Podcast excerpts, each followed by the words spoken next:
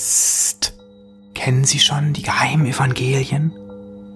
Diejenigen, die die wahre Lehre Jesu übermittelt haben und die von der Kirche unterdrückt wurden?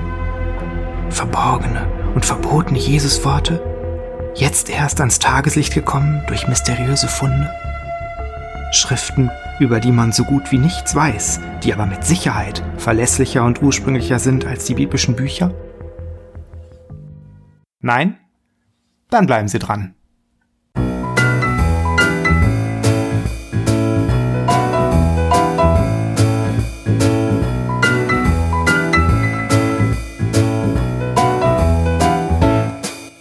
Herzlich willkommen bei Bibel Plus, dem Podcast rund um die Heilige Schrift und den christlichen Glauben. Wir haben in den letzten Folgen gesehen, dass uns der biblische Text zuverlässig übermittelt wurde und wir in unseren Bibeln die Schriften vorliegen haben, die auch von der Urgemeinde akzeptiert wurden. Trotzdem kursiert immer mal wieder die Behauptung, die christliche Lehre sei verfälscht worden. Die wahre Lehre könne man dann selbstverständlich irgendwelchen obskuren Texten entnehmen, die von der Urgemeinde zu Recht abgelehnt wurden. Wenn es etwa nach dem Nachrichtenmagazin Der Spiegel geht, dann soll das Thomas-Evangelium, ich zitiere, den Kern der christlichen Botschaft auf eine Art wiedergeben, die weniger von späteren Legenden beeinflusst ist als die Gruppe der kanonisierten Evangelien. Wie kommt man zu einer solchen Einschätzung? Und um was für Schriften geht es da eigentlich? Neben den neutestamentlichen, den sogenannten kanonischen Schriften, gab es sehr frühzeitig auch noch andere christliche Textzeugnisse.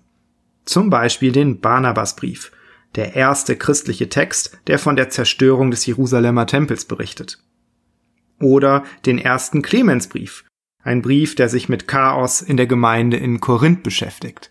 Ein Thema, das Bibellesern bekannt vorkommen dürfte.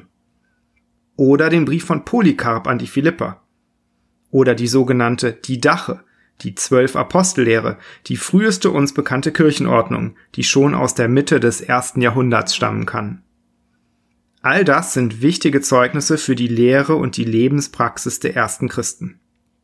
Außer diesen Schriften tauchten aber seit dem zweiten Jahrhundert auch andere Texte auf, die seit dem Altertum als Apokryphen bezeichnet werden. Das kommt vom griechischen Apokryphos, was so viel wie verborgen oder geheim bedeutet. Zunächst ist der Begriff für Geheimschriften aller möglichen Religionen verwendet worden. In der Urkirche wurde Apokryphen aber schnell als Begriff für Bücher dunkler Herkunft verwendet, die von christlichen Splittergruppen stammen und einen Verfasser vortäuschen, der irgendwie als frühchristliche Autorität gelten soll. Tatsächlich erzählen uns diese Schriften aber nichts über Jesus und die Zeit der Apostel, sie sind vielmehr Zeugnis für christliche Sonderlehren des zweiten Jahrhunderts nach Christus, die sich unter der Sammelbezeichnung Gnosis zusammenfassen lassen. Die Gnosis ist eine Lehre, die den Menschen den Weg zur Selbsterlösung zeigen will. Dafür braucht er aber einen göttlichen Anstoß, also eine Offenbarung von außen, die er dann angeblich in den gnostischen Schriften findet. Die Literatur zu diesem Thema ist unüberschaubar und wenn man ehrlich ist, kann man über vieles auch nur spekulieren. Trotzdem hat die Forschung einige Kriterien herausgearbeitet, die typisch für gnostische Lehren sind. Das sind die Existenz eines vollkommen jenseitigen, obersten Gottes, der ganz, ganz fern von uns ist dann weitere göttliche Figuren oder Aufspaltungen solcher Figuren, die dem Menschen ein Stückchen näher rücken als der ganz, ganz ferne oberste Gott. Die Einschätzung, dass die Welt und das Geschaffene böse ist. Die Schöpfung geht nach dieser Vorstellung auf einen Schöpfergott zurück, einen sogenannten Demiurgen, der mindestens mal unwissend, vielleicht aber sogar böse ist. Die Erklärung dieses Zustandes durch eine Art kosmisches Drama, in der ein göttlicher Funke, ein göttliches Element in diese böse Welt fällt und in manchen Menschen schlummert. Und dann natürlich eine Erkenntnis, griechisch eben Gnosis, über diesen Zustand, die durch eine jenseitige Erlösergestalt gegeben werden muss. und schließlich die Erlösung durch diese Erkenntnis, dass der göttliche Funke in dem erkennenden Menschen ruht. Beispiele für solche Gedanken finden sich zum Beispiel im Evangelium des Judas. Eine koptische Übersetzung dieses Werks wurde in den 70er Jahren des letzten Jahrhunderts in Mittelägypten gefunden und beschreibt uns den Verräter Judas als den einzigen Jünger Jesu, in dem dieser göttliche Funke vorhanden war. Allein Judas soll es dann auch sein, der Jesus wirklich verstanden hat, während die anderen Jünger die wahre Erkenntnis nie erlangt haben. Warum hat Judas Jesus dann verraten, fragt man sich. Nun, das ist ganz klar, weil Jesus ihn dazu angestiftet hat. Denn sein Tod diente ihm dazu, die materielle Existenz zu überwinden. Überzeugt sie nicht? Irenäus von Lyon auch nicht. Irenäus war einer der wichtigsten Theologen des zweiten Jahrhunderts und schreibt in seinem Werk gegen die Häresien, also gegen die Irrlehren, andere vertreten die Lehre, dass Judas als einziger von allen Jüngern die Wahrheit erkannt hat und deswegen das Mysterium des Verrats vollbrachte. Er war die Ursache der Auflösung alles Irdischen und Himmlischen. Sie legen ein Machwerk mit diesem Inhalt vor und nennen es Evangelium des Judas. Das sogenannte Thomas-Evangelium, das für so viel Aufregung gesorgt hat, ist tatsächlich überhaupt kein Evangelium in dem uns bekannten Sinn. Es ist vielmehr eine lose Sammlung von Sprüchen, die angeblich auf Jesus zurückgehen sollen. Hier ist es dann nicht Judas, sondern der Jünger Thomas, dem die wahre Erkenntnis zuteil wird. In einer Diskussion, die etwas an Matthäus 16, Verse 13 folgend erinnert, heißt es dazu im Spruch, in dem sogenannten Logion 13, Jesus sagte zu seinen Jüngern, Vergleicht mich, sagt mir, wem ich gleiche. Simon Petrus sagte zu ihm, Du gleichst einem Engel. Matthäus sagte zu ihm, Du gleichst einem Menschen, der ein verständiger Philosoph ist. Thomas sagte zu ihm, Auf keinen Fall wird es mein Mund ertragen, dass ich sage, wem du gleichst.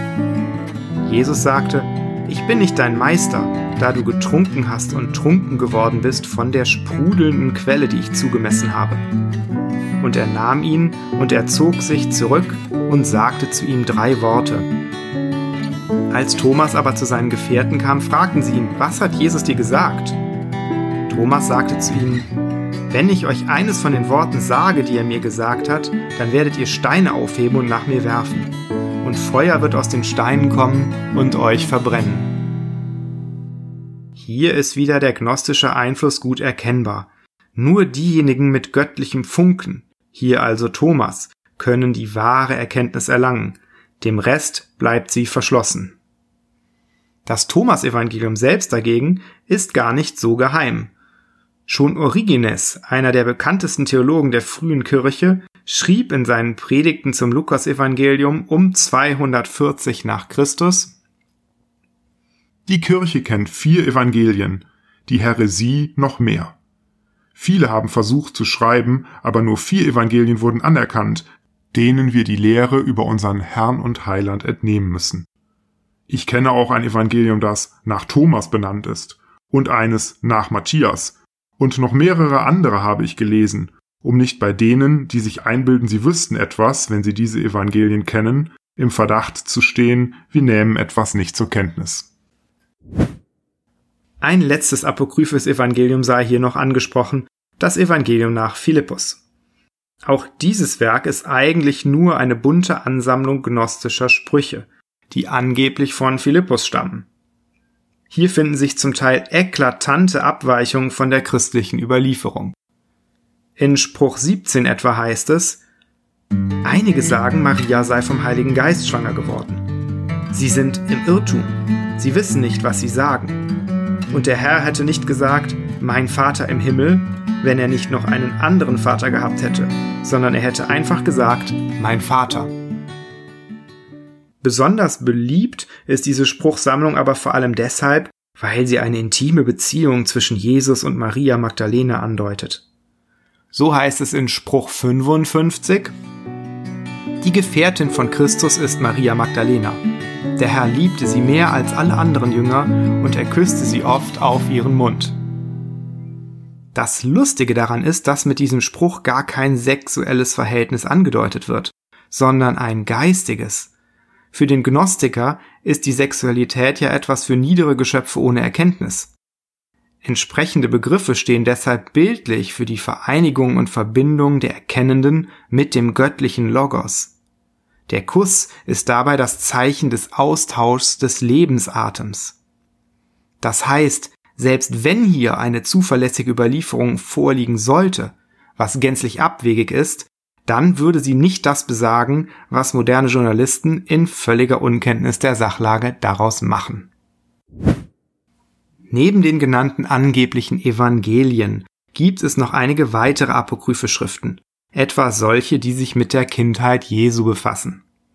Hier sticht die Kindheitserzählung des Thomas heraus, eine Sammlung abstruser Geschichten aus dem zweiten Jahrhundert, die die Inspiration für andere sogenannte Kindheitsevangelien geliefert hat, etwa das arabische und das armenische. Dort wird etwa berichtet, dass der fünfjährige Jesus am Sabbat Sperlinge aus Lehm formt. Als er von seinem Vater Josef kritisiert wird, klatscht er in die Hände und die Sperlinge fliegen davon. Das ist in etwa so plausibel wie das Wanzenwunder aus den Johannesakten, die ebenfalls Mitte des zweiten Jahrhunderts entstanden sind. Hier wird Johannes nachts von Wanzen belästigt und befiehlt ihn gegen Mitternacht, das Haus zu verlassen und ihn in Ruhe zu lassen. Am nächsten Morgen finden dann die anderen Jünger die Wanzen brav vor der Tür stehen. Ich denke, es ist relativ einfach zu sehen, wie sich solche albernen Geschichten von den Berichten der kanonischen Evangelien unterscheiden. Im Ergebnis werden also die apokryphen Schriften zumeist schon durch ihren Inhalt disqualifiziert. Die Texte tauchen aber auch erst deutlich nach den biblischen Schriften auf und wurden von kaum jemand ernst genommen.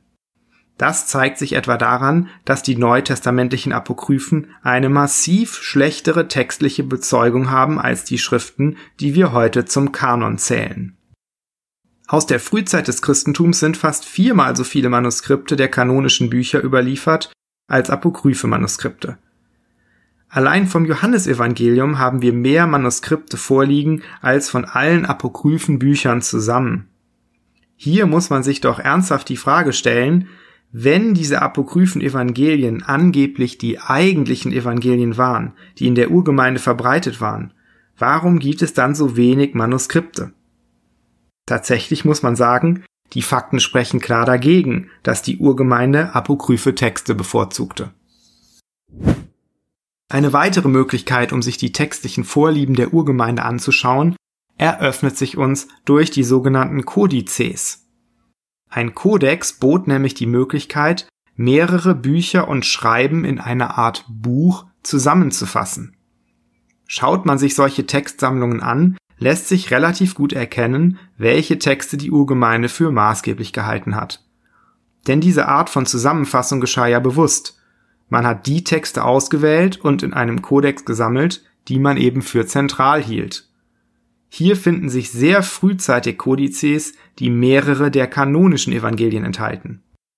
Weiter kann man nachweisen, dass viele paulinische Briefe, übrigens oft zusammen mit dem Hebräerbrief, in einem einzigen Manuskript zusammengefasst wurden. Dasselbe gilt für die Apostelgeschichte. Was es aber nicht gibt, ist eine Sammlung, die etwa ein kanonisches Evangelium und das Thomasevangelium enthält, die Petrusbriefe und das Petrusevangelium oder das Protoevangelium des Jakobus. Auch hier kann man das Fazit ziehen, die Fakten sprechen deutlich dafür, dass die Urgemeinde dieselben Texte verwendete wie wir heute. Denn sie nahm apokryphe Texte, soweit sie überhaupt bekannt waren, nicht in Kodizes mit den maßgeblichen Texten auf. Halten wir als Fazit fest, dass die apokryphen Schriften von der Urgemeinde bevorzugt wurden, lässt sich klar widerlegen. Die Schriften wurden, soweit sie bekannt waren, vielmehr rundweg abgelehnt. Dass diese Schriften jetzt die eigentliche wahre Lehre enthalten, ist deshalb in etwa so wahrscheinlich, wie dass die Bildzeitung, die sich 100 Jahre nach einem Ereignis einen Bericht dazu ausdenkt, das Geschehen richtiger wiedergibt als die Augenzeugen.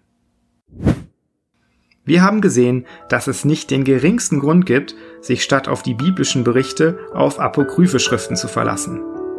Beim nächsten Mal schauen wir uns mal genauer an, was das eigentlich sein soll, ein Evangelium. Ich hoffe, wir hören uns bei Bibel Plus.